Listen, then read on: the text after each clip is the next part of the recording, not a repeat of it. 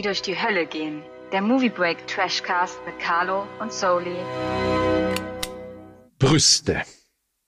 Die Manneslust wird oft geweckt, wenn man eine Brust entdeckt.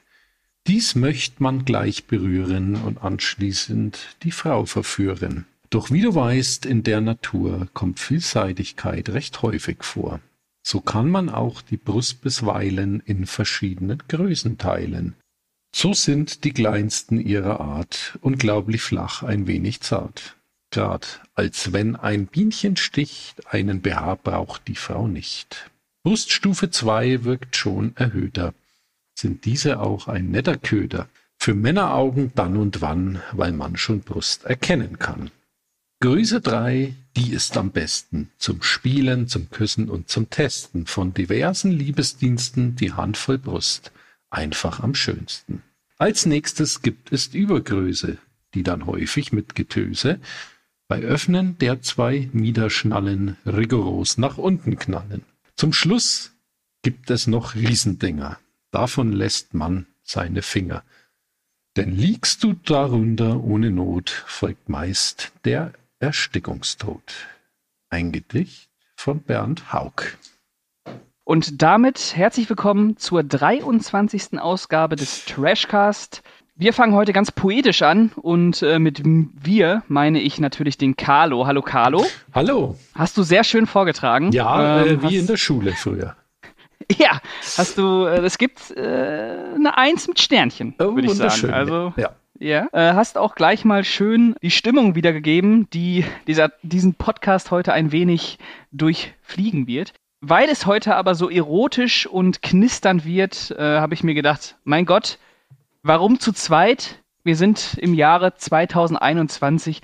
Warum denn nicht zu dritt? Und damit wir es heute mal so richtig krachen lassen, haben wir uns äh, wieder einen Gast geholt. Und es ist wieder der Kühne. Hallo Kühne. Hi. Hallo. Äh, danke für die Einladung. Wenn es um Brüste geht, muss ich natürlich immer dabei sein. ja, äh, das habe ich mir und, schon gedacht. Und natürlich muss auch einer für die knisternde Erotik hier zwischen uns dreien sorgen. Ne? Das ist ja auch klar. Das versteht sich auch von selber, genau. Und äh, du bist ja auch kein äh, Trashcast-Neuling. Du warst ja bei der Ausgabe 22 am Start, als wir Judge Dredd und ähm, was war das noch? Judge American Dredd? Fighter. American Fighter, genau. Als wir das äh, Double gemacht haben. Äh, wie fandest du es so mit uns?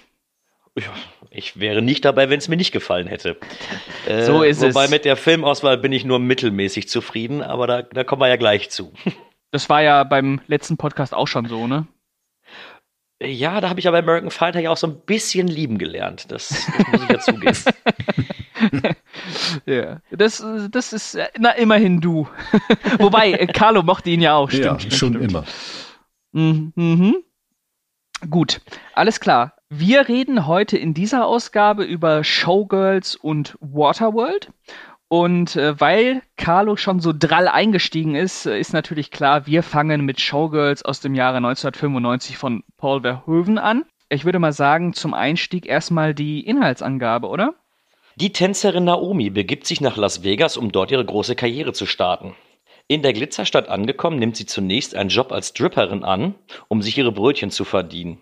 Nach einiger Zeit macht sie Bekanntschaft mit Crystal Connors, dem Star der Show Goodness, die ihr durch Beziehung eine Nebenrolle in jener Show verhilft. Äh, doch ist Naomi das nicht genug und so beginnt ein erbitterter Zweikampf. Klingt, also, klingt in der äh, Inhaltsangabe spannender, als es ist. Also Brötchen auspacken, um Brötchen zu verdienen, würde ich sagen, ne? Ja, ja. okay. Die Inhaltsangabe ja. ist insofern falsch. Sie ist ja nicht, also sie ist ja, glaube ich, auch mit dem Ziel, Stripperin zu werden nach Vegas gefahren. Oder habe ich das falsch verstanden? Ja. ja, das ist schon richtig. Du hast mehr Talent fürs Tanzen als jede andere Frau, die ich kenne. Sie geht in Stardust und macht mit in einer großen Show. Und kommt ihr eine in die Quere, schub sie weg. Das ist nicht fair. Hier geht's nicht um Fairness, sondern um Macht. Du bist nur eine Stripperin, begreifst du das nicht? Ich bin Tänzerin. Sie sieht blendend aus, sie ist aufregend. Und sie ist die Verkörperung des wahren Las Vegas. Die Leidenschaft ist echt. Ich könnte mich in dich verlieben. Das Verlangen ist intensiv. Ihr dürft mich nicht anfassen, aber ich euch, dich würde ich gerne anfassen. Gleich geht die Show los.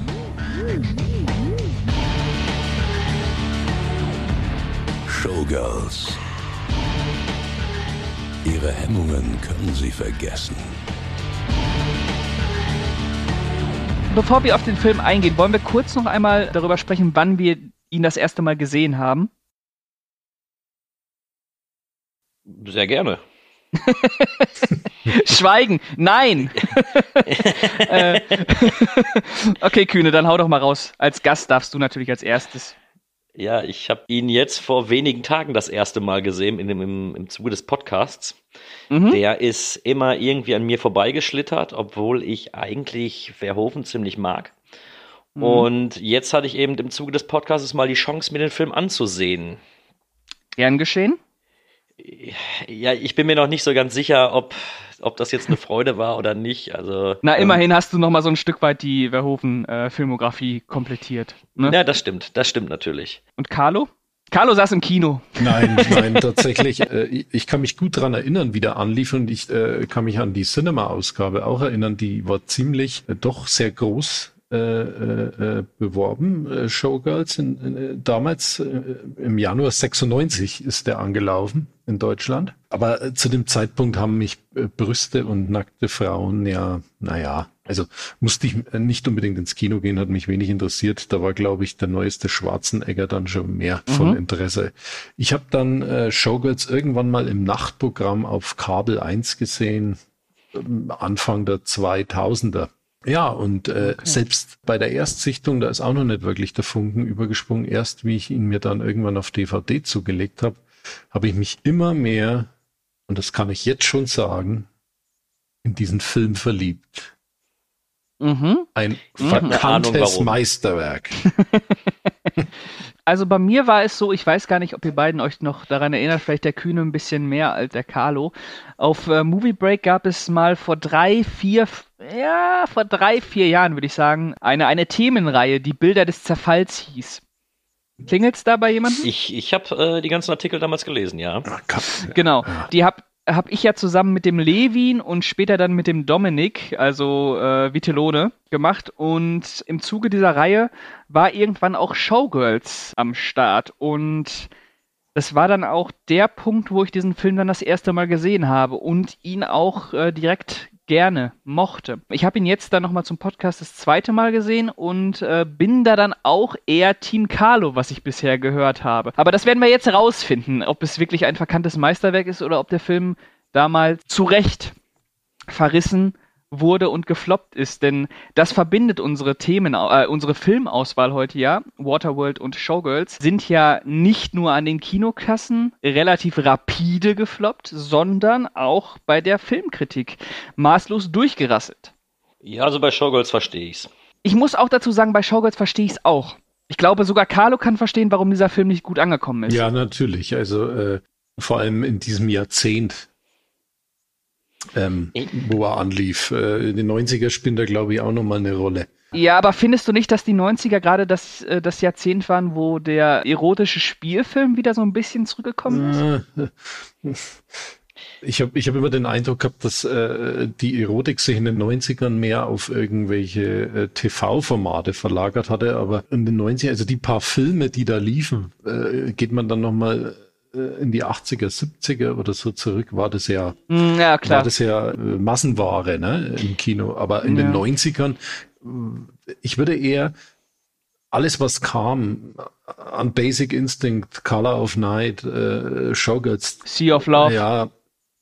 Äh, es, waren alles, es waren alles mhm. noch Versuche, die noch möglich waren in diesem Studiosystem der 90er Jahre, aber das Publikum nicht mehr wirklich abgeholt haben. Aber ihr, ihr, passt zumindest in die Reihe, weil gerade die, die wir so aufgezählt haben, waren ja mehr oder weniger auch mal große Erfolge. Ne? Also wenn ich da an Basic Instinct denke oder ähnliches, das ging ja alles mhm. so in den, in den Bereich Erotik-Thriller rein und ähnliches. Mhm. Und ich, ich habe eigentlich gedacht, dass er in den 90ern, also wenn ich in den 90ern, wo dann? Ja, und Basic Instinct äh, ist ja auch von Verhoeven und auch vom gleichen Drehbuchautor, oder? Auch der Joe Esther, Esther, ja. ich weiß gar nicht. Es, Esther, Hay Esther, Esther Hayes, glaube ich, wird ausgesprochen. Esther, genau, Esther Hayes. Ja, da kommt zusammen, was zusammen gehört. Und auch vom äh, gleichen Produktionsteam. Mario Casa und seinen Kollegen, auf dessen ja. Namen ich mhm. gar nicht komme. Und äh, das Filmstudio ist ja auch bekannt. Es äh, war ja auch Showgirls dafür Verursacher, dass dieses Filmstudio dann bankrott ging. Ne? Plus die Piratenbraut, die dann noch äh, äh, gerade den Todesstoß verpasst hatte. Okay. Ja, aber ja. die Vergleiche zu ziehen jetzt mit Basic Instinct, will ich an der Stelle schon mal sagen, nein. Weil Basic Instinct hat wenigstens irgendwie was, was zumindest in Ansatzweise eine Story ist oder so. Also, ich, ich kann es ja, wirklich verstehen, warum die Kritiker den zerrissen haben, weil ich sehe nicht, was ihn zu einem verkannten Meisterwerk macht. Da, da müsst ihr mich aufklären, da müsst ihr mir äh, das erklären, aber ich, ich sehe es nicht. Ja, man muss natürlich auch nochmal dazu sagen, dass Basic Instinct ja auch nochmal deutlich mehr Genrefilm ist. Also der funktioniert ja auch sehr gut als Thriller und hat dazu natürlich auch noch zwei äh, Superstars in den Hauptrollen. Bei Showgirls ist es ja so, da hast du keinen Star und du hast natürlich auch keine wirkliche Thriller-Handlung. Also zu sagen, dass Showgirls spannend ist, wäre eine Lüge. Ja. Showgirls, ne, ja, Showgirls, ja, es, es, ist ja eher ein, ein Abbild dieser äh, Vegas-Szene, wie diese die Erotik dort verkauft wird, äh, was mit diesen Tänzern passiert. Also du hast in diesem Film mehr, mehr, den Einblick hinter die Kulissen dieses absoluten Wahnsinns, der da wohl in oh. Vegas abläuft oder abgelaufen ist. Ja, das ist, der Film funktioniert ja eher so als, äh, als Sittengemälde, kann man ja so ein bisschen sagen. Ja. Äh, das ist gerade ein wichtiger Punkt gewesen, äh, den du da angesprochen hast, Carlo. Der Film thematisiert ja, wie Körper zur Ware werden. Also im Prinzip geht es ja nur darum, wie Haut verkauft wird. Was ich allerdings an Showgirls sehr gerne mag, nicht nur neben dem Aspekt, dass viel nackte Haut zu sehen ist, da komme ich gleich nochmal ein bisschen genauer drauf. Ich mag auch ganz gerne, dass die Hauptfigur ja überraschend äh, feministisch geschrieben ist. Also das ist ja gar nicht so eine, so eine Barbie-Puppe, ja. die sich nur auszieht und keinen eigenen Willen hat. Das ist ja letztendlich äh, eine Frau, die aufbegehrt, gegen diese weißen Männer, die sie da ausbeuten möchten. Und es ist ja auch nochmal irgendwo eine Rachegeschichte, wo die Frau sich für die Schandtaten rächt, die den Frauen angetan wird, was ja dann nochmal äh, am Ende ganz deutlich gemacht wird, wenn sie den Typen wieder trifft, der sie am äh, Anfang sitzen lassen hat. Genau. Also und, und da genau diese wichtigen Aspekte zeigen dann trotzdem, dass das so eine gewisse, dass er ein Genrefilm ist er schon dann irgendwo. Du hast, du hast so Versatzstücke aus dem Exploitation-Kino aus den 70er Jahren und. Ja, ganz extrem. Ja, also habt du. Ihr, habt ihr einen anderen Film gesehen als ich? Nein. Nee, ich glaube, du hast einfach nicht richtig hingeguckt. Ja. Nee, nee, nee wenn ich mal kurz einwerfen darf, Carlo, ich wollte dich nicht unterbrechen. Ich ähm, mache einfach aber ihr redet, hier von einer, ihr redet hier von einer starken Frauenfigur. Ja. Mir ist aufgefallen, dass die ungelogen siebenmal, ich habe mitgezählt, weil es mir irgendwann wirklich auf den Sack ging, steht sie da, oh, ihr seid alle Kacke, das mache ich nicht mit. Und dann rennt sie schockiert raus aus dem Raum, um am nächsten Tag aber genau das gleiche wieder zu machen. Das passiert siebenmal oder öfters. Ihr wird ja, irgendwas angeboten, ja dann ist sie schockiert, echauffiert, nein, das geht nicht und hier, das möchte ich nicht. Nur um am Ende wieder da zu sein, wo sie ja vorher auch war. Und das macht für mich eben gerade keine starke Frauenfigur aus. Eine starke Frauenfigur hat vielleicht nach dem zweiten, dritten Mal gesagt, so Jungs, ich äh, gehe jetzt. Ja, du hast ja, du hast ja eine Entwicklung dieser Figur trotzdem irgendwo. Eben. Sie, ja. sie, steht ja nicht am gleichen Punkt, wo sie am Anfang war. Sie ist ja eine ganz andere Frau. Am Ende wird sie ja aktiv. Sie macht ja dann etwas. Sie nimmt es ja nicht mehr hin. Und sie zieht ja dann weiter. Und wie wir sehen, es geht nach Los Angeles. Es geht nach Hollywood. Genau. Ja, aber um nochmal auf äh, das zurückzukommen, was ich noch sagen wollte. Ja, auch Tarantino hat ja äh, drüber äh, schon mal philosophiert, dass äh, es einer der wenigen Sexploitation-Filme ist, die er kennt im Studiosystem von Hollywood. Und Showgirls hat ja tatsächlich einiges gekostet. Ist Hochglanz ohne Ende und ist dann wirklich in seinem Inhalt. Das ist ja gerade das Tolle und das Überraschende, was den Film ja dann auch so richtig wild macht, weil Verhoeven hier die Sau rauslassen kann. Offensichtlich hat ihn niemand an irgendwas gehindert. Er konnte machen, was er wollte und hat wirklich dadurch eben so, so ganz viel äh, Genre-Versatzstücke von diesem Sexploitation-Kino der 70er Jahre da einfach reingepackt und enorm aufgeblasen. Das ist so ein, ein wichtiger, toller Punkt, den ich an Showgirls lieb. Und natürlich auch eben, dass du so eine Figur hast wie die Hauptdarstellerin, die ja doch äh, nicht auf der Stelle tanzt, sondern sich nach hinten raus weiterentwickelt. So, jetzt äh, bin ich fertig mit dem, was ich vorhin sagen wollte. Jetzt können wir wieder da ansetzen. Ja, ist ja gut. Entschuldigung, Carlo. Ich, ich verstehe es. Also, was ich dem Film wirklich gebe, ist, wie zur Hölle hat er das im Studio durchgekriegt? Also, wie hat er das geschafft? Der muss ja zwischendurch auch mal wahrscheinlich irgendwelche äh, Filmsamples oder sowas abgegeben haben und gesagt, so, hier, das ist der Film. Und das Studio musste gestanden haben, ja, finde ich, ja, das, das können wir so ins Kino bringen. Gerade in den USA. Also dafür Hut ab, Verhofen. Hut ab. Hm. ja, also da kann ich, glaube ich, so kurz ein bisschen Kontext geben, Kühne. Wenn wir uns so ein bisschen die Filmografie von Verhoeven angucken, dann ist es ja so, also großer Star im niederländischen Kino, dann äh, nach Amerika gekommen und wirklich Action-Klassiker hintereinander abgeliefert. Allerdings waren das ja auch schon immer Action-Klassiker, die diesen Drang zur Provokation hatten. Also das waren ja auch immer Filme, an denen sich äh, das amerikanische Publikum sehr gerieben hat, wenn wir da zum Beispiel an Robocop denken. Äh, Starship Troopers kam nochmal später ich glaube, dass da schon so ein bisschen Sensibilisierung stattgefunden hat, äh, was Verhoeven äh, eigentlich für ein Typ ist. Und es kam natürlich auch noch Basic Instinct, wo dann nochmal gezeigt wird, okay, der hat auch so ein äh, Fable für das Erotische, für das Abgründige äh, kann damit aber auch viel Erfolg erzielen. Und äh, ich glaube, dass die Leute sich, äh, diese Verantwortlichen von dem Studio, sich gedacht haben, ja gut, lass den, lass den Paul mal machen. Das klappt schon, die Leute gehen schon rein, die mögen das ja, wenn sie mal so ein bisschen aus ihrer Komfortzone gelockt werden. Ja, am Ende ging die Rechnung nicht so wirklich auf. Ja, finanziell nicht fürs Studio und dann eben auch die finanzielle Niederlage fürs Studio. Aber ich habe mal in einem äh, Verhöfen äh, Biografiebuch auch darüber gelesen. Es war tatsächlich so, wie du es äh, jetzt gerade erläutert hast.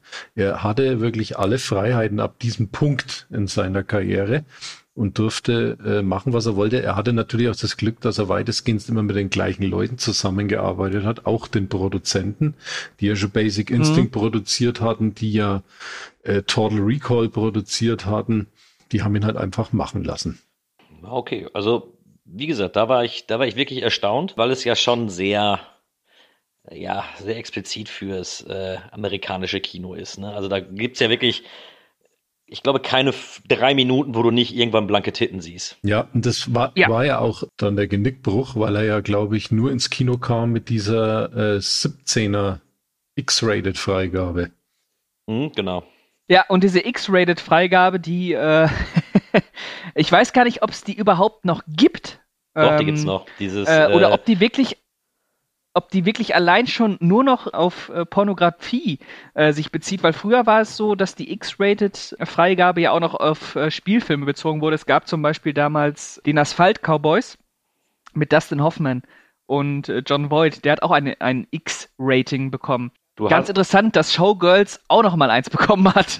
du hast aber jetzt gerade in der äh, neueren Filmgeschichte eine Filmreihe, wo, glaube ich, mehrere Teile sogar eigentlich ein X-Rated bekommen hätten. Und zwar die Saw-Reihe.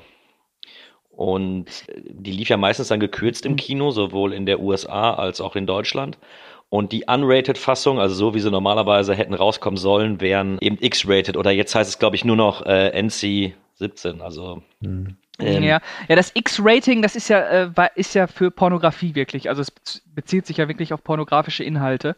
Nur, ich glaube, dass es damals, äh, als es dieses, äh, diese andere äh, Freigabe einfach noch nicht gab, haben sie halt auch damals äh, Filme nochmal ähm, kein R-Rating gegeben, sondern halt dieses X-Rating, ja. normale Spielfilme wie halt Asphalt Cowboys. Ich weiß gar nicht, wie es in den 90ern war, ob die äh, Showgirls dann wirklich in den pornografischen Sektor einfach eingeordnet haben, weil Amerika ist ja auch nochmal ein bisschen da ticken die Uhr nochmal so ein bisschen anders. Ich kann es äh, ihnen nicht verübeln. Ich, ich würde mich auch nicht wundern, wenn in Amerika nur in Pornokinos lief. Also, äh,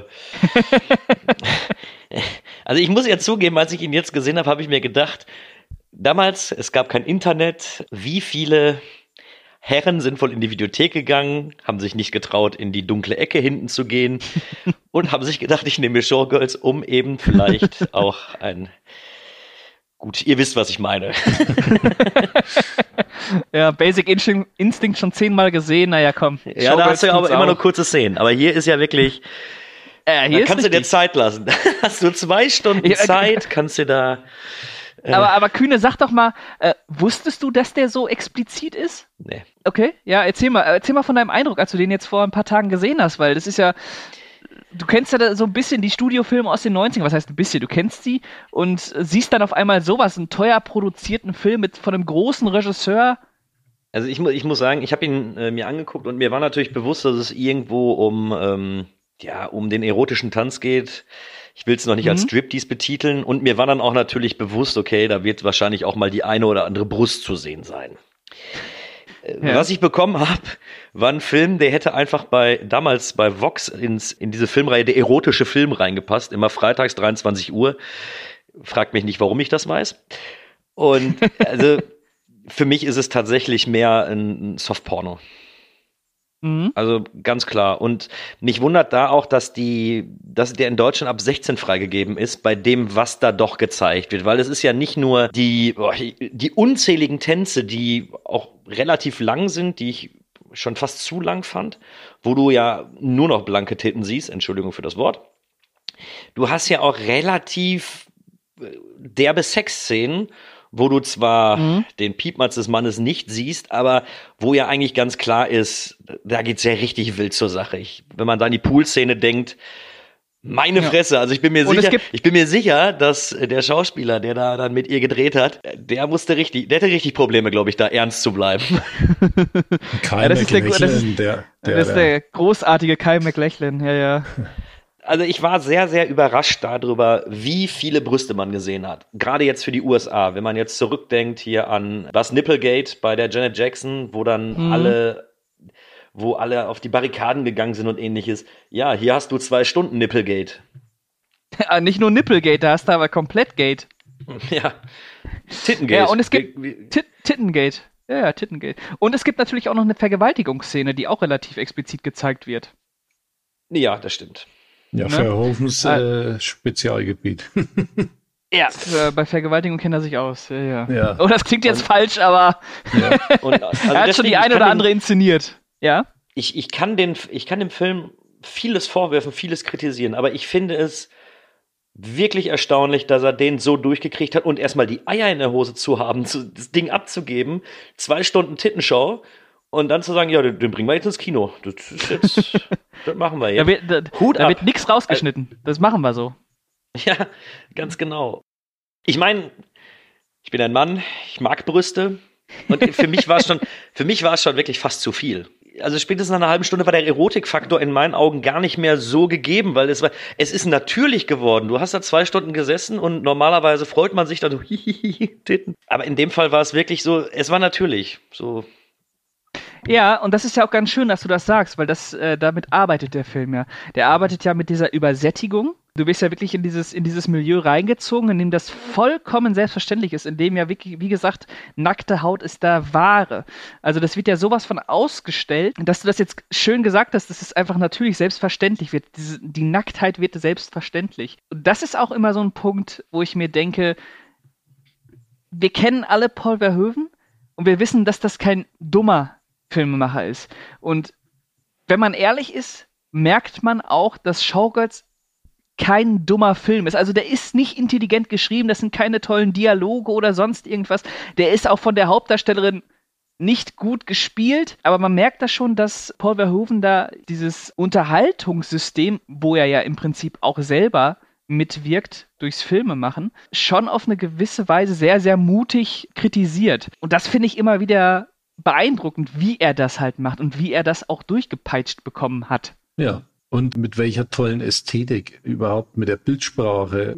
So toll in, wirklich richtig fetzig inszeniert, finde ich. Tanzsequenzen, die haben ja wirklich Power. Ne? Das stimmt. Da sitzt, der, da sitzt der Schnitt, da sitzt die Kamera, toll alles zusammengefügt und ja, es ist ja eigentlich kein Charakter wirklich auch wirklich sympathisch, aber irgendwie guckt man diesen Mädels und den Jungs, den wenigen Jungs. Äh, bei mir nur Mädels, ja. ja äh, trotzdem irgendwie äh, gerne zu, weil äh, dieser Film eine gewisse Sogkraft entwickelt, weil er halt eben echt die Sau rauslässt und äh, einfach mal frei nach dem äh, Motto ich kann jetzt hier alles machen und äh, ich zeig's euch jetzt. Und das nutzt er. Und er hat ja auch die epische Länge von 130 Minuten, wo man natürlich kritisieren kann, ja, war das nötig, dass der jetzt so lang läuft? Hättest du die Geschichte nicht auch in 100 Minuten vielleicht einfach erzählt?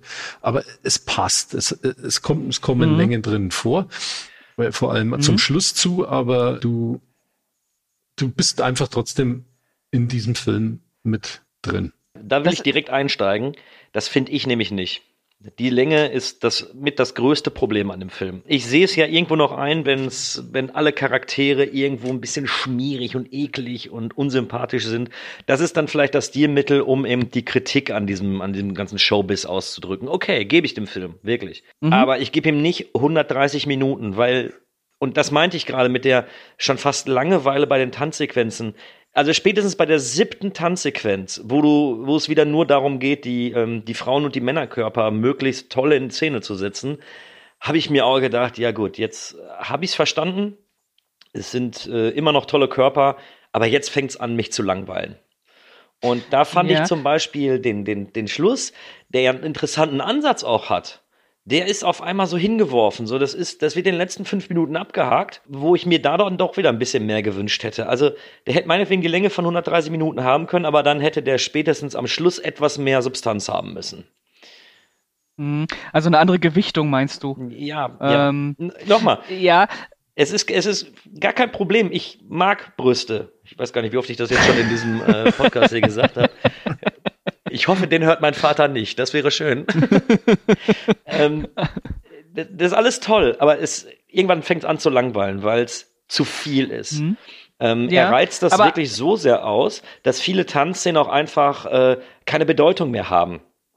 Und da muss ich auch sagen, ja ich gebe dem Carlo auch recht, die ersten zwei, drei Male fand ich es auch wirklich imposant. Von der Kameraführung, vom Bild her, von, äh, von der ganzen Bühnenshow her, von den Tanzsequenzen her. Aber es wird dann langweilig. Ja, genau weil es selbstverständlich wird. Und das ist ja äh, dieser schöne Punkt, den du äh, wahrscheinlich ganz unfreiwillig vorhin gesagt hast. Dieses, wenn es einfach gegeben ist, also wenn wirklich diese nackte Haut einfach gegeben ist. Das ist ja, wie ich eben schon gesagt habe, dieser ganz äh, interessante Punkt daran, diese Übersättigung einfach. Du, du, guckst das irgendwann und du hast gar kein Lustempfinden mehr. Du willst das gar nicht mehr nochmal sehen. Warum gucke ich mir jetzt das 30. Mal diese Choreografie an? Und da bist du dann ja schon in diesem, in diesem Hamsterrad drin, in dem sich ja auch die Figuren befinden, die können ja nicht aus dieser Welt ausbrechen. Denkt man. Am Ende schafft sie es. Sie schafft es auszubrechen. Und wir wissen nicht, geht sie nach Hollywood, um da jetzt äh, Erotikfilme zu drehen oder macht sie den nächsten Schritt? Auf jeden Fall ist äh, der nächste Schritt halt äh, einer, der sie befreit. Und sie schafft es. Ja. Sehe ich, sehe ich auch ein bisschen anders. Also ich deute den Schluss in meinen Augen ein bisschen anders. Sie hat sich in eine Ecke reinbegeben, wo sie nicht mehr rauskommt. Sie ist zwar die, sie ist ja dann die, die Haupttänzerin von Goddess, also von dieser Show. Ähm, sie hat eigentlich alles, was sie haben will. Sie wird aber in einer Tour erpresst und stellt ja fest, okay, ich bin hier gerade in einem, schon in einer Art, in einer Art Spiel gefangen, aus der ich jetzt so ohne Probleme nicht mehr rauskomme. Und je länger ich das weitermache, umso mehr könnte es mich auch verletzen und die Menschen in meinem Umfeld, was ja eben auch durch die Vergewaltigung passiert ist. Und sie, sie flüchtet ja einfach daraus. Es ist ja für sie nicht unbedingt, sie will sich weiterentwickeln oder sie will jetzt, äh, sie hat sich jetzt entschieden, etwas Neues zu machen, sondern es ist ja wirklich die Flucht nach vorne zu sagen, ich muss jetzt was Neues machen. In meinen Augen. Aber es ist ja keine Flucht, die irgendwie angstbesetzt ist. Sie ist ja ganz souverän am Ende. Also es ist ja wirklich ganz stark, wie sie dann in das Auto steigt und sieht, okay, es ist der Typ, na gut, der soll mir jetzt mal mein, meine Kohle zurückgeben oder äh, was auch immer er mir genommen hat. Und äh, naja, ich lasse mich jetzt nicht äh, hängen, sondern ich mache jetzt den nächsten Schritt. Ich gehe jetzt nach Los Angeles. Und ähm, ich kann das verstehen, dass, dass du das als Flucht siehst, aber es ist auch in gewissermaßen eine Flucht nach vorne. Also, ich, ich sag ja auch, ich verstehe, warum ihr den gut findet und ich glaube auch, dass man das alles so sehen kann, aber ich sehe es eben nicht so. für mich ist es einfach nicht so greifbar wie für euch vielleicht. Vielleicht bist du auch nicht so anfällig für dieses, für diese Sexploitation. Gut möglich, gut möglich. Ne? Also du, du bist da ja auch nicht allein. Es ist ja, äh, es ist ja eher so, dass Carlo und ich da so ein bisschen auf einsamen Faden wandeln. Wobei man sagen muss, dass Showgirls ja in den letzten Jahren wieder rehabilitiert wurde. Vielleicht so in den letzten zehn Jahren beginnen die Leute langsam diesen Film nochmal zu gucken und äh, ihn positiv zu besprechen, weil man dann eben doch merkt, okay, das ist eigentlich ein mutiger Film und das ist eigentlich irgendwo auch ein guter Film, der Feuer mit Feuer bekämpft, weil er bekämpft eine Sache, die er gleichzeitig bedient. Also diesen, den Kommerz, Kommerzialisierung von, von Körpern bedient er ja damit, dass er quasi im Minutentakt Körper zeigt. das ist übrigens das Gleiche, was äh, Paul Verhoeven danach in Starship Troopers macht. Das ist das Gleiche. Kriegskritik, indem man Krieg zeigt. Äh, sehr schwierig immer. Aber ich finde, Paul Verhoeven hat es hier, wie auch in Starship Troopers, sehr gut gemacht. Ja, Showgirls, weil du es gerade angesprochen hast, ja, er, er, hat so, so, so eine richtig große Fanbase mittlerweile und es haben sich auch ganz viele andere Podcasts, äh, deutsche, bekannte Podcasts auch damit auseinandergesetzt mit Showgirls und also durch die Bank nur Fans für diesen Film. Also äh, er hat wirklich äh, so in den letzten Jahren richtig nochmal Fahrt aufgenommen und jetzt hat er ja auch diese tolle äh, 4K-Edition von Caplight äh, spendiert bekommen. Mhm. Ja, habe ich auch geguckt. Hm? Ja. Ich habe äh, übrigens auch gelesen, dass Showgirls vor allem äh, in der Schwulen- und Lesben-Szene wohl echt ein Klassiker ist. Ja. Das äh, kann ich äh, zurzeit nicht einschätzen, aber finde ich auch interessant. ja, ich meine, das muss man im Film geben. Das sind traumhafte Körper, die man da sieht. So. Ja. Aber wie seht ihr das denn? Findet ihr den Film tatsächlich erotisch? Ja die Pool-Szene und äh, auch viele andere Szenen, finde ich, die haben schon so eine richtig enorme erotische Power, diese ausstrahlen. Also da brennt ihr förmlich die Erotik entgegen in, in den Bildern teilweise. Also ich würde nicht sagen, dass ich den Film wirklich äh, erotisch finde. Das liegt aber vor allem daran, dass, dass diese Erotik niemals äh, selten, also in der Pool-Szene steht sie schon in einem erotischen Kontext. Ansonsten steht die aber in einem sehr wirtschaftlichen Kontext immer. Es ist ja, es ist in diesem Business-Kontext. Das finde ich nicht wirklich sinnlich. Ich muss aber sagen, dass es diese, diese, diesen ersten ähm, Private Dance, den äh, Kyle McLachlan da schon bekommt, den finde ich hm. schon gut. Ja. den finde ich schon gut. Den, so einen wünscht man sich ja. So einen wünscht ja. man sich ja, ne? Da irgendwie äh, so, einer Tänzerin ein bisschen ja. Geld zuschicken und dann kriegst du genau so einen Tanz. Da ja, ja, und dann hast du den kalten Bauer noch in der Hose danach. Ja, ja, sehr gut. ich finde Basic Instinct erotischer. Ja, das auf jeden Fall. Ne? Und äh, ich finde auch Wild Things erotischer natürlich, ist ganz klar. Den finde ich äh, super erotisch. Ich finde auch Sea of Love erotisch. Die spielen aber auch noch immer mit, diese, mit dieser verbotenen Weiblichkeit. Das, was Showgirls hat, ist keine verbotene Weiblichkeit. Der, das ist ja vielmehr eine, eine äh, gezwungene Weiblichkeit verstanden. Ihr müsst euch ausziehen. Das ist ja, ist ja Wahnsinn, ähm, wie er diese Frauen ähm, antreibt. Ja. Ähm, aber erotisch, mh, hm, szenenweise, nicht wirklich komplett. Damit ja. arbeitet er aber ja, wie gesagt, auch. Ja. Genau. Da bin ich, da bin ich auch bei, eher bei Pascal. Also ich fand wirklich ja. einige Szenen, die waren schon schön. Aber, eben, aber wie gesagt, ich, ich, weiß nicht, ob ich mich dann irgendwie so in der Hälfte des Films oder was einfach auch tot gesehen habe daran. Und äh, mhm. Wie ja. soll ich einen Film gut finden, wenn mir Brüste nach einer Stunde langweilig werden? So, wie kann ich das noch gut finden? kommt, kommt auf den Kontext an, wie es gemeint ist natürlich. Ne? Aber bevor wir, äh, zu, ich würde sagen, bevor wir zum Fazit kommen, wichtige Frage für euch, private Frage. Es tut mir leid, aber große Brüste oder kleine Brüste? Mm, große. Okay, äh, aber, aber nicht die Stufe 4 aus deinem Gedicht, oder? Nein, die nicht, die aber eher die Stufe 3 dann. okay, aha, aha. Und Kühne? Stufe 2 dann aus dem Gedicht. Also, oh, was war denn Stufe 2? Es muss immer mal? zum weiblichen Körper passen. Ähm, mhm. Aber vielen Frauen stehen einfach große Brüste nicht. Und da, nee, ruhig etwas also, kleiner. So eine Stufe 2. Nette, nette Handvoll. Ja. ja. Okay. Ah, interessant. Das Motorboot ist nicht zwangsläufig notwendig. Sagen wir es so. okay. Ja, ja.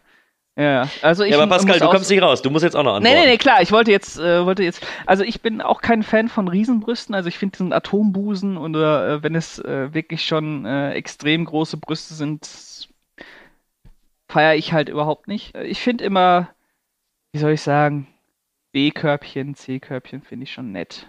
Äh, nicht zu groß, es ist total unangenehm, das hier zu sagen. da mussten wir auch durch. Ja. ja, nicht so klein, aber ich finde, es ist schön, was, was Schönes, was Schönes Handliches. Fühlst du dich ähm, gerade wie äh, mit 13 oder 14, wo du Kondome an der Schleckerkasse kaufen musst? mit 13 oder 14, oh weia. Keine Ahnung. Ja, wir haben das damals in dem Alter immer als Mutprobe irgendwie auch gemacht. Ja? Stimmt. Das war, stimmt, war immer so ein recht. Ding. Ja. Ja, ja. Ja, so fühle ich mich ein bisschen. Das, ist, das stimmt, ja. Aber Showgirls bietet ja alles. Muss man, das ist ja ein, eine Tittenparade, das ist ja eine, eine Galerie der Brust, das ist ja, man da ist ja für alle was dabei. Die Lobpreisung der Brust quasi. Die Lobpreisung der Brust, genau. Es ist eine Hommage an die Brust. Äh, wobei ich gerade gar nicht weiß, ob da wirklich mal so ein Atombusen bei war. Nee, nee, die, nee, äh, äh, die Puff-Mami sozusagen in, in dem ersten Aber das Schuppen. ist doch kein Atombusen. Ja doch, die hat den ja eingezwängt da ja. in ihrem Ding, wo sie auf den Knopf drückt und ja, dann springen die Titten raus. Ja. Stimmt, stimmt, stimmt. Ja. ja. Also. Übrigens auch eine meiner absoluten Lieblingsszenen. Ich könnte mich wegschmeißen. Das ist so bescheuert mit ihrer äh, Hupe da in diesem Geräusch. Die erzählt auch den schönen Witz, wie nennt man die äh, überflüssige Haut um die Vagina herum? Ja, genau. Frau. äh, erwähne bitte, dass das ein Zitat aus dem Film ist. Das spiegelt nicht ja, unsere sogar, Meinung die, sag ich ja, die erzählt den schönen Witz. okay, gut. Dann äh, würde ich sagen, kurzes Fazit. Und dieses Mal geben wir natürlich eins bis fünf Rüste. Carlo, magst du? Ja, ich fange an. Also äh, Showgirls mhm. nach wie vor einen äh, festen Platz in meinem Herzen. Ich liebe diesen Film. Es ist immer wieder ein Hochgenuss, ihn zu gucken. Auch äh, ich weiß gar nicht. Ich habe ihn jetzt, glaube ich, zu, zum vierten oder fünften Mal gesehen. Und er hat seine Längen, ganz klar. Mhm. Dafür bekommt er Abstriche von mir. Aber ansonsten ein Brett des 90er Jahre Kinos, ein unglaubliches äh, Phänomen, dass so äh, nicht mehr im, im Kino zu sehen war und er bekommt acht von zehn Brüsten von mir und, obwohl das nur Lieblingsfilme von mir bekommen, noch ein Herz dahinter. Wow. Äh, Kühne? Wie soll ich einen Film gut finden, wenn mich Brüste in einem Film langweilen? Ähm, ich gebe dem Film wirklich einiges und ich verstehe auch, warum er irgendwo einen gewissen Kultstatus in sich hat. Und ich glaube sogar, ich werde mir den Film noch ein zweites Mal angucken, nur um einfach mal ein bisschen drauf zu achten, was ihr sagt. Vielleicht war die erste Sichtung, ähm, vielleicht habe ich die mit anderen Augen wahrgenommen oder ähnliches. Vielleicht ist, mhm. vielleicht sehe ich dann auch noch mehr da drin. Aber ich muss jetzt tatsächlich sagen, nach dem ersten Mal gucken, ähm, ich gebe ihm ein paar Punkte, aber es werden da leider nur drei von zehn Brüsten dieses Mal. Mhm. Okay, ihr wisst es, ich bin auf, äh, bin auf Carlos Seite. Für mich ist das äh, ein äh, sehr beeindruckender und auch ein sehr mutiger Versuch, in Anführungsstrichen, das Sexploitation-Kino in die 90er zu übertragen. Ich finde, der hat interessante feministische Tendenzen. Ich finde, der bekämpft schön die Ausbeutung äh, der Unterhaltungsbranche und damit in Klammern der Frau, indem er Feuer mit Feuer bekriegt und ich finde auch, dass das ein Film ist, das ist übrigens schön, dass du das sagst, Kühne, den man sich ruhig noch ein zweites oder vielleicht drittes Mal in ein paar Jahren anschauen sollte, weil ich finde, der wächst auch mit einer Zeit. Vielleicht auch noch im Kontext unserer Gegenwart gerade mit MeToo und so weiter, ist das vielleicht ein ganz interessanter Film. Und ich würde sieben von zehn Brüsten geben. Gut. Dann machen wir jetzt einfach mal einen Sprung, obwohl wir im gleichen Jahr bleiben, nämlich 1995, und äh, springen in die Postapokalypse, wo ein gewisser Kevin Costner auf uns genau. wartet. Denn äh, wir nehmen uns jetzt Waterworld an. Dry land is not just our destination, but it is our destiny!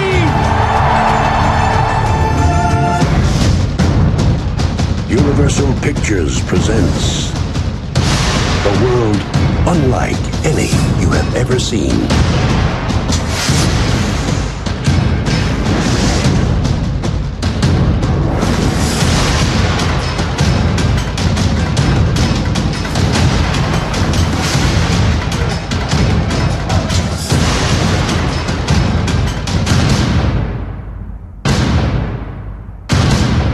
Costner, Dennis Hopper, Gene Triplehorn.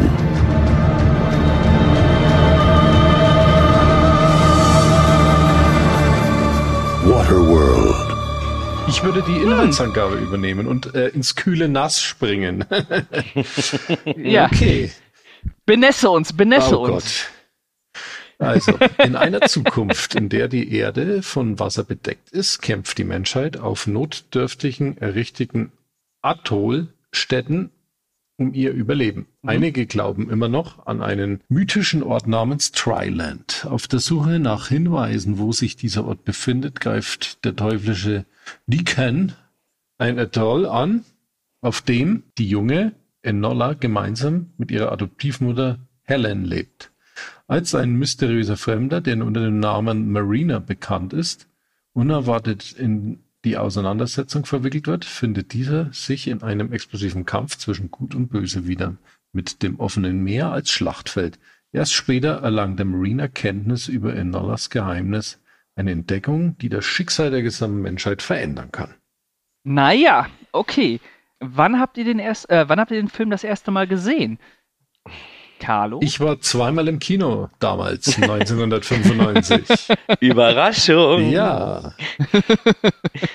Zweimal nur. Zweimal okay. nur, ja, weil er mir so gut gefallen hat und ich natürlich wie heute auch noch großer Kevin Costner Fan bin. Okay. Kühne? Schwierig. Schwierig. Ich habe ihn jetzt auch zum für die Podcast-Vorbereitung nochmal gesehen vor ein paar Tagen. Und ich bin mir nie nicht sicher, ob ich den Film vorher mal ganz gesehen habe. Ich konnte mich an äh, mhm. ein paar Szenen erinnern, die ich bestimmt mal im Fernsehen gesehen habe. Der lief ja damals auf RTL rauf und runter.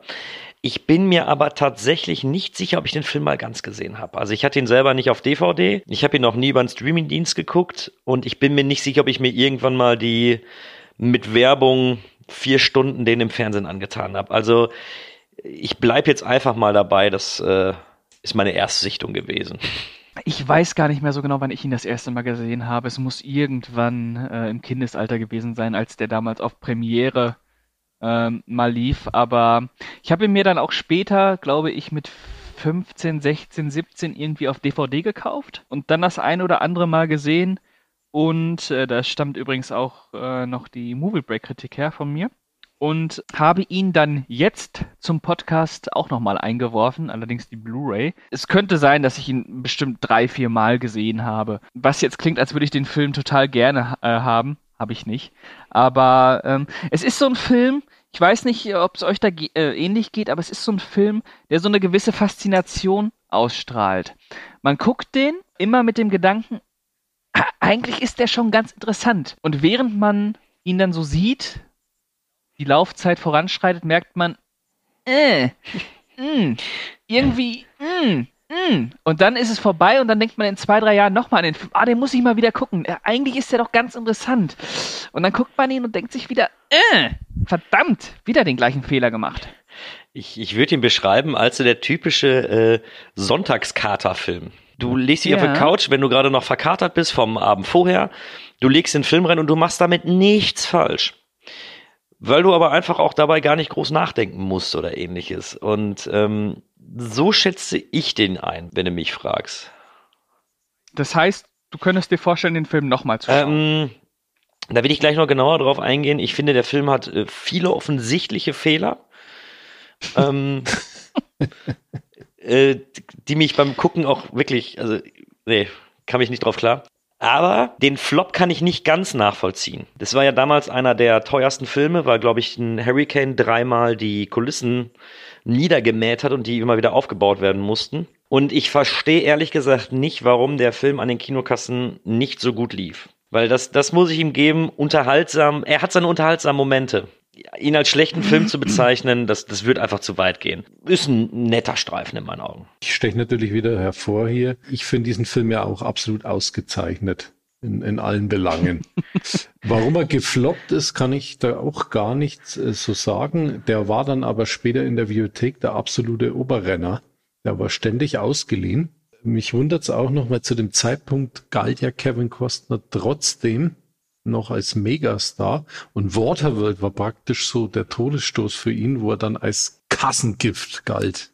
Waterworld wird immer in, den, in diesem Zuge genannt Kassengift Kevin Costner, weil dann kamen ja Postman, auch mega Flop, zu Unrecht, aber das ist eine andere Geschichte. Und ähm, da ging es ja wirklich mit seiner Karriere wirklich bergab. Also äh, wo er sich auch, glaube ich, nie wirklich wieder davon erholt hat. Also er war immer präsent, aber er hat nicht mehr diese, diese Mega-Blockbuster abgedreht. Aber warum der zu diesem Zeitpunkt 1995 im Kino so gefloppt ist, weiß ich auch nicht. Das frage ich mich auch immer wieder. Weil, äh, wie du eben schon gesagt hast, bei ihr eben schon gesagt, das sind eigentlich die perfekten Vorzeichen für einen äh, großen äh, Sommer-Blockbuster-Erfolg. Ich meine, du hast Kevin Costner, ein Superstar, du hast ein interessantes Setting und äh, du hast halt auch sattes Budget.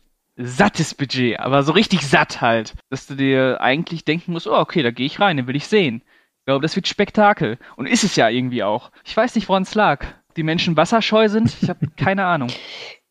Also, was, was mir jetzt aufgefallen ist, ich hatte mir, ähm, weil ich den Film bis dato nicht hatte, hatte ich erst überlegt, ob ich mir den auf Amazon ausleihe. Und dann habe ich aber gesehen, jetzt äh, im Lockdown ist unser Saturn jetzt endlich mal aufgemacht worden und ich habe mich gefreut wie ein Kind und bin in den Saturn drin und da lag er dann für 4,99 auf Blu-ray. Habe ich gesagt, komm, nehme ich mit, hab mir die Blu-ray reingelegt und dann ist ja immer vorne das Bild, wenn dann da so steht, ob ich jetzt einen Film auswählen will, die Kapitel oder ähnliches. Und der Zusammenschnitt dort, der hat mir suggeriert, dass ich so ein richtiges Actionfest erwarte.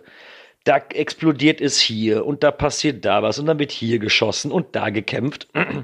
Und als ich den Film jetzt gesehen habe, muss ich sagen, so viele Action-Set-Pieces hat der jetzt auch nicht, ne? Und das bei der das Länge stimmt. und das bei der Länge des Films. Vergesst nicht, damals ist auch viel Mundpropaganda eben äh, oder hat viel Mundpropaganda mhm. dazu geführt, dass die Leute ins Kino gegangen sind. Und wenn du erstmal davon ausgehst, dass du ein 140 Minuten Action-Feuerwerk erwartest, da wirst du mit Waterworld nicht unbedingt glücklich in meinen Augen. Das stimmt. Der Film hat sein, sein enormes Budget ja auch dadurch bekommen. Er hat ja, glaube ich, auch die Budgetkosten um 70 Millionen nochmal überschritten. Also der Ausgangspunkt waren 100 Millionen und am Ende wurden es 175 Millionen. Ähm, weil die äh, ganzen Sets und Kulissen immer wieder zerstört wurden. Genau. Denn man kam auf, man kam auf die grandiose Idee, den drehen wir echt auf dem Meer. Ja, hat sich äh, nicht so richtig gelohnt, diesen Aufwand auf sich zu nehmen, aber ähm, wobei ich sagen muss, dass es schon beeindruckende Bilder sind. Also man merkt es schon, dass es äh, jedenfalls zum damaligen Zeitpunkt hast du schon gemerkt, okay, das ist schon großer Produktionsaufwand, der da betrieben wurde. Ja, das auf jeden Fall. Also ich kann da euch irgendwie äh, gerade nicht, nicht so folgen auf, auf dem Weg. Ich finde ihn ja von seiner Action durchaus äh, toll und auch beeindruckend. Auch, äh, ja, sie, sie ist nicht äh, massenhaft vorhanden. Ich finde aber auch, dass die Zwischenräume, wo keine Action stattfindet, wirklich toll diese Abenteuergeschichte weiterführen und erzählen und auch äh, tolle Momente gibt's, finde ich, äh, äh, wo Bild und Musik so richtig wirken. Also wenn Kevin Costner mit dem Mädchen im, im Meer taucht und ihr praktisch das Schwimmen beibringt und äh, sind so Sachen, die könnte ich mir auch äh, stundenlang anschauen irgendwie, weil sie so, so schön inszeniert sind. Es gab ja auch äh, hinter den Kulissen dann Krach, Kevin Costner und äh, Regisseur äh, Kevin äh, Reynolds, der ja äh, mhm. Robin Hood mit ihm gedreht hatte. Der mhm. wurde ja dann irgendwie auf Schluss zu der Dreharbeiten, soweit ich mich erinnere, entlassen und Kevin oh ja. Costner hat selber noch die Regie übernommen und ja. den Kinocard, den wir jetzt für den Podcast alle geguckt haben, der ist ja dann so eher so äh, die Kevin Costner Version. Und es gibt ja auch auf dieser neuen deutschen 4K äh, Blu-ray mhm. diesen Extended Cut, der ja 170 oder 177 Minuten geht. Und der ist dann tatsächlich mehr so diese Kevin Reynolds Version. Also geht mehr in diese ja. Richtung. Äh, ich habe beide Versionen schon gesehen.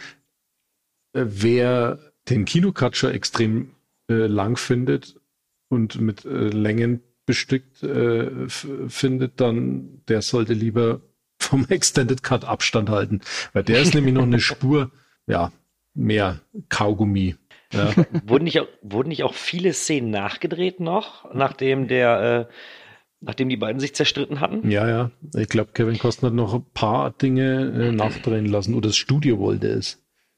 Weil ja, ich finde, dass in der ersten Sequenz, ne, da merkt man das ja ohne Ende.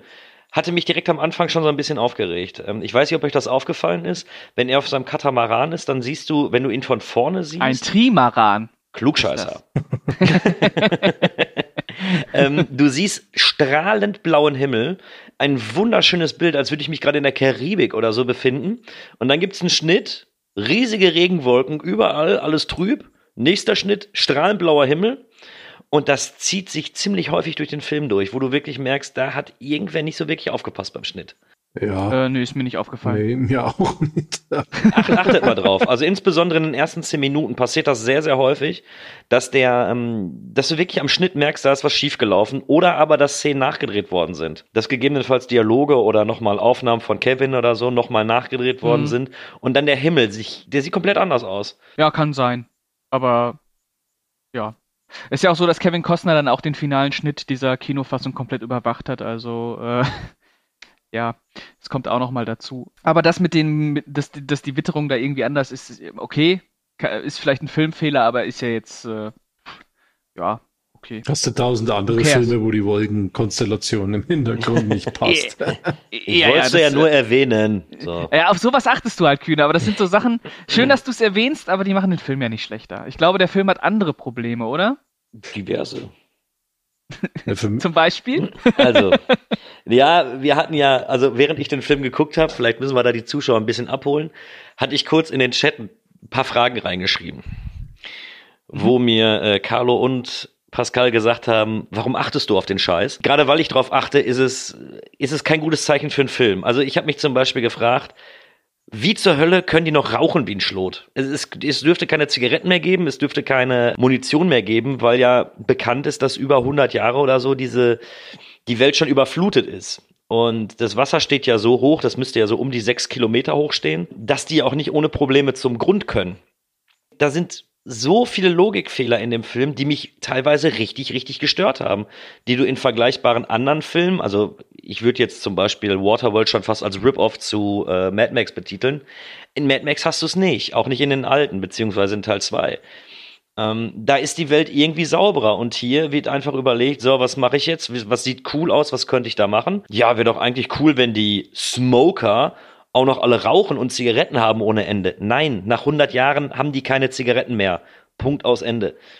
Und die haben auch mhm. nicht so viel Munition. Das hat mich den ganzen Film über gestört.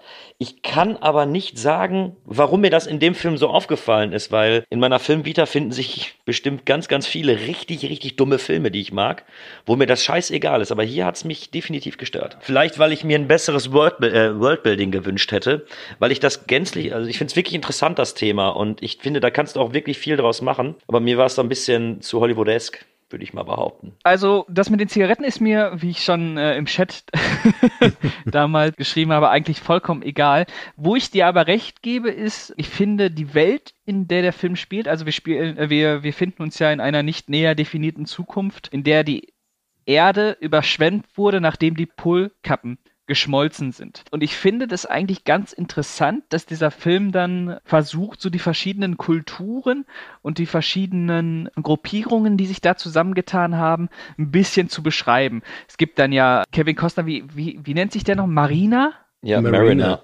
Genau. Äh, das sind dann so Mutantenmenschen mit äh, Kiemen und Schwimmflossen, die anscheinend äh, zur Welt gekommen sind, als das Wasser schon ja, ordentlich hochstand. Dann hast du halt die Smoker, das sind äh, quasi die, äh, die Bösen, die Räuber, die Gangster. Dann hast du die Drifter. Ich glaube, Kevin Costner ist auch ein Drifter, ne? Das heißt. Genau, das, äh, sind, das sind die, die äh, auf den Booten dann von Atoll zu Atoll fahren und, genau, und ihre Sachen tauschen. verkaufen. Genau. Mhm. Und dann hast du natürlich auch noch die normale Bevölkerung, die äh, eben auf diesen Atollen leben oder auf dem Meer auf einem äh, Trimaran oder ähm, auf einem Boot unterwegs sind und äh, natürlich hätte man da die Möglichkeit gehabt, eine richtig geile Welt aufzubauen, weil es ja auch erstmal ja grundsätzlich interessant ist, wie lebt man eigentlich in einer Welt, die nur aus Wasser besteht. Ich muss dem Film natürlich anrechnen, dass der wirklich starke Bilder hat. Ich finde es auch immer wieder beängstigend, äh, so große Wassermassen zu sehen. Ich weiß nicht, es ist natürlich auch ein bisschen was mit Urängsten zu tun, aber so viel Wasser macht mir Angst. Deswegen wirkt der Film da auch teilweise nochmal anders. Ich finde aber, und wie Kühne das schon gesagt hat, er macht zu wenig raus. Er ist einfach zu wenig von seinen Gedanken und was er aus seinen Möglichkeiten macht.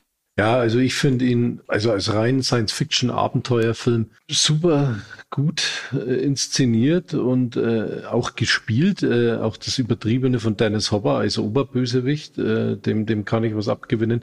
Ich liebe ja die äh, Filmmusik von James Newton Howard. Die ist super in dem Film. Äh, es ist ja wirklich toller Abenteuerscore und ich habe ihn jetzt ja auch wirklich schon ein paar Mal gesehen und der wird auch nie, nie langweilig. Also er erfüllt äh, für mich den absoluten, also äh, ist ein absolut voll Schauwert gepackter äh, Science-Fiction-Abenteuerfilm, äh, äh, den ich, die Welt, die ja doch sehr trostlos ist von, von ihren Kulissen her, da, ja, tatsächlich, kann, ich, kann ich mich drin verlieren einfach. Ich, ich, ich mag äh, so, solche Filme in dieser Art äh, auch mehr. Also deswegen liebe ich ja auch so Postman. Ist, ist, ist, ist, der hat, ja, der erzählt vielleicht noch ein bisschen mehr Handlung als Waterworld, ist aber auch nicht besonders tiefsinnig in dem Sinne.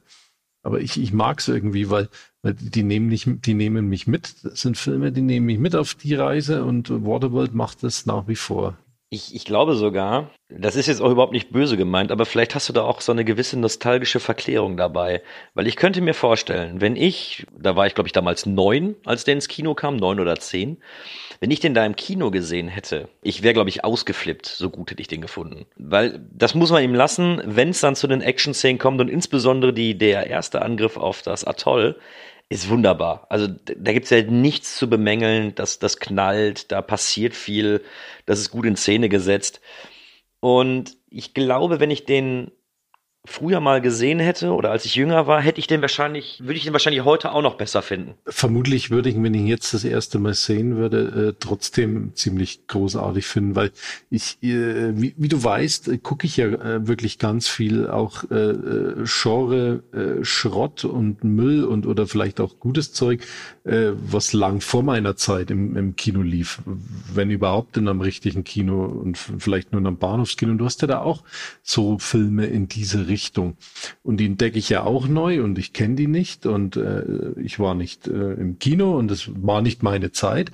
Aber auch da finde ich wirklich tolle äh, äh Filme, die, die mir dann richtig gut gefallen und die sind von vom Inhalt und von der Substanz her auch nicht besser oder schlechter als äh, Waterworld. Also das sind so wie Waterworld gemacht ist, spricht der mich einfach total an. Äh, mag das. Das ist Kino, was man halt äh, auch mit Kino so machen kann. Es ist, es muss nicht immer, immer wirklich so richtig voller Inhalt sein. Also jedenfalls bei mir. Ich, ich kann mich einfach in einen Film, ja, äh, auch mal einfach reinlegen, mich treiben lassen und wenn Musikbilder, Schauspieler mich irgendwo mitnehmen, dann hat, hat der Film bei mir auch schon viel gewonnen, weil das auch schon eine Kunst für sich ist.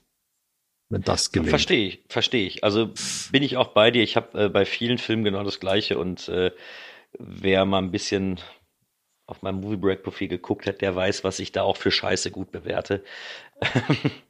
Ich, ich, ich, kann, aber ich kann wirklich nicht sagen, warum mich Waterworld jetzt nicht gänzlich abgeholt hat. Also ich bin weit davon weg, den als äh, schlechten Film zu bezeichnen, äh, gar als Trash oder ähm, dass der Flop gerechtfertigt ist. Ähm, aber irgendwo fehlt dann doch dieses kleine bisschen, damit der Film mich gänzlich abholt. Hm. Mhm. Ähm, geht mir ähnlich. Also ich finde ja auch, dass das durchaus Schauwertkino ist. Ähm, hat er auch wirklich was zu bieten und er hat ja auch wirklich starke Szenen und der ist ja inszenatorisch auch ähm, oder handwerklich ja auch wirklich sehr, sehr hochwertig und auch teilweise wirklich beeindruckend, was da wirklich äh, auf die Beine gestellt wurde, was da gebaut wurde, das muss man ja so sagen, gebaut. Äh, man merkt es ja höchstens bei dem Seeungeheuer, äh, wo die äh, Effekte inzwischen echt uh, sind. Äh, ja, zumal das war ja auch eine Scheißszene mit dem Seeungeheuer. Ja, ja. Ähm, ansonsten äh, sieht er ja wirklich äh, sehr gut noch aus, was halt daran liegt, dass da wirklich auch alles per Hand gebaut wurde. Aber mir fehlt auch so das gewisse Etwas, was vielleicht daran liegt, dass ähm, ich den Figuren nicht sonderlich nahe komme, weil mir weder die Figur von Kevin Costner, die mich reißt, reißt mich nicht mit, noch die beiden äh, Frauenfiguren, beziehungsweise das Mädchen und äh, die Mutter. Mutter? Ist Mutter, oder? Nee, nee, die sind nicht verwandt. Äh, sie hat die irgendwann okay, in einem äh, Korb gefunden. Okay dann so, die Quasi-Mutter, ja, es fehlt, manchmal hat man so Filme, es, fehlt einfach das gewisse Etwas. Ich finde, Waterworld ist nicht schlecht. Ich finde, Waterworld ist auch kein äh, Film, wo man sich durchquält. Ich muss auch sagen, Waterworld hat ein tolles Ende, ein überraschendes Ende, dass Kevin Costner eben nicht bei den beiden bleibt, sondern es ihn wieder hinaus aufs Meer zieht. Das finde ich immer wieder gut. Aber es fehlt die gewisse Würze. Es schmeckt wässrig. ja, es, es, ist sogar ein bisschen schade, weil ich glaube, da es wäre möglich gewesen, dass der Film äh, auch ein bisschen besser noch funktioniert. Also ich hätte dem eine Action-Szene mehr gegeben, vielleicht, ähm, dass eben die Länge bei nicht ganz so rauskommt. Und wie gesagt, mit den Figuren. Am Anfang, am Anfang stören mich die Mädels ein bisschen, da finde ich sie doch ziemlich nervig. Äh, legt sich aber zum Glück mit der Zeit. Ich denke mal auch, dass die Rollen so angelegt waren. Aber ich, ich bin da auch bei Pascal. Also netter Film, äh, großes Kino an sich, aber so dieses, dieses Quäntchen fehlt einfach.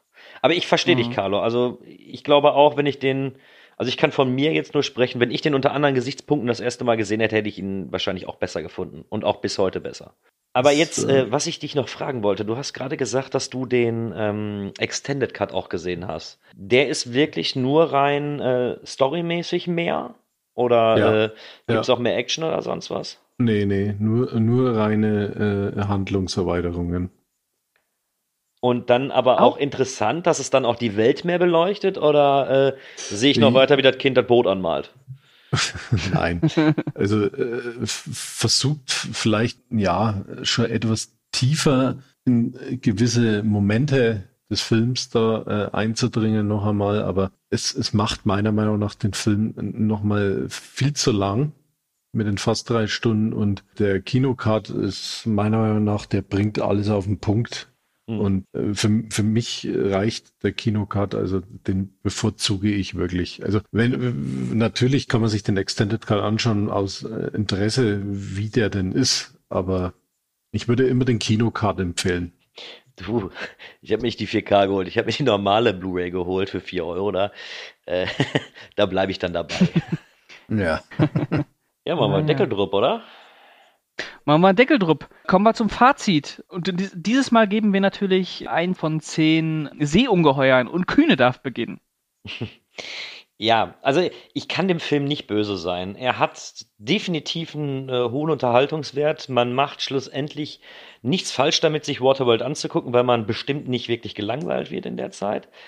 Es fehlt für mich die gewisse Würze. Ähm, ich hätte mir vielleicht eine Actionsequenz mehr gewünscht, weil wenn es bei Waterworld mal knallt, dann knallt es auch wirklich richtig gut. Alles in allem, es gibt diese, es gibt diese Art Filme, die kategorisiere ich da rein ein, so, so Sonntagnachmittag Couchfilm. Und genau das ist für mich Waterworld. Und deswegen bekommt er von mir 5,5 von 10 Seeungeheuern. Carlo? Ja, also Fazit nach wie vor Waterworld ein wunderschöner Endzeit-Science-Fiction-Abenteuerfilm, in dem ja Kamera passt, der gute alte Kevin Costner passt und die, Filmmusik von James Newton Howard immer wieder absolut hörenswert. Kann ich mich drin verlieren, finde ich äh, spitze, macht äh, immer noch Spaß und ich gebe acht von zehn Seeungeheuern. Ich sage auch, das ist durchaus äh, handwerklich beeindruckendes Schauwert, äh, fast schon verschwenderisch, wenn man äh, die Produktionsgeschichte äh, betrachtet. Mich hat der Film nicht so richtig bekommen, was äh, einerseits an den Figuren liegt, die ich äh, nicht wirklich interessant finde, andererseits daran, viel schwerwiegender, dass die Welt, in der Waterworld spielt, nicht so richtig ausgebaut wurde. Es gibt interessante Ansätze. Grundsätzlich ist das ja auch schon mal interessant, in dieser Welt zu sein und zu verstehen zu müssen, wie es ist, in einer Welt zu leben, in der es nur noch Wasser gibt. Es bleibt aber mir dann doch alles etwas fern, weil es eben nicht wirklich vertieft wird. Allerdings kein schlechter Film, aber ich würde den Film bei 5 von 10 Seeungeheuern einordnen. Dann haben wir es geschafft und ich glaube, wir haben hier heute die längste Ausgabe hingelegt vom Trashcast überhaupt. Ja. Ja, wir haben auch 40 Minuten über Titten gesprochen. Was erwartest du denn? ja, so das stimmt. waren wir noch nie. Muss auch mal sein. Ja. Gut, dann würde ich aber jetzt trotzdem schnell zum Ende kommen. Ich erkläre jetzt nicht, wo man uns überhören könnte, denn wie es du letztes Mal beim Tickencast so schön gesagt äh, hat, wenn ihr uns hört, habt ihr uns auch gefunden und äh, würde mich jetzt an dieser Stelle verabschieden. Ich äh, bedanke mich erstmal bei Kühne und Carlo, dass ihr euch Zeit genommen habt. Es war sehr schön mal wieder. Hm, gerne. Ja, hat sehr viel Spaß gemacht. Und äh, hoffe, dass es ein nächstes Mal geben wird. Wenn ihr mich dabei haben wollt, gerne. Vielen Dank. Immer, immer. Du bist jetzt festes äh, Trashcast gut. Oh, sehr schön.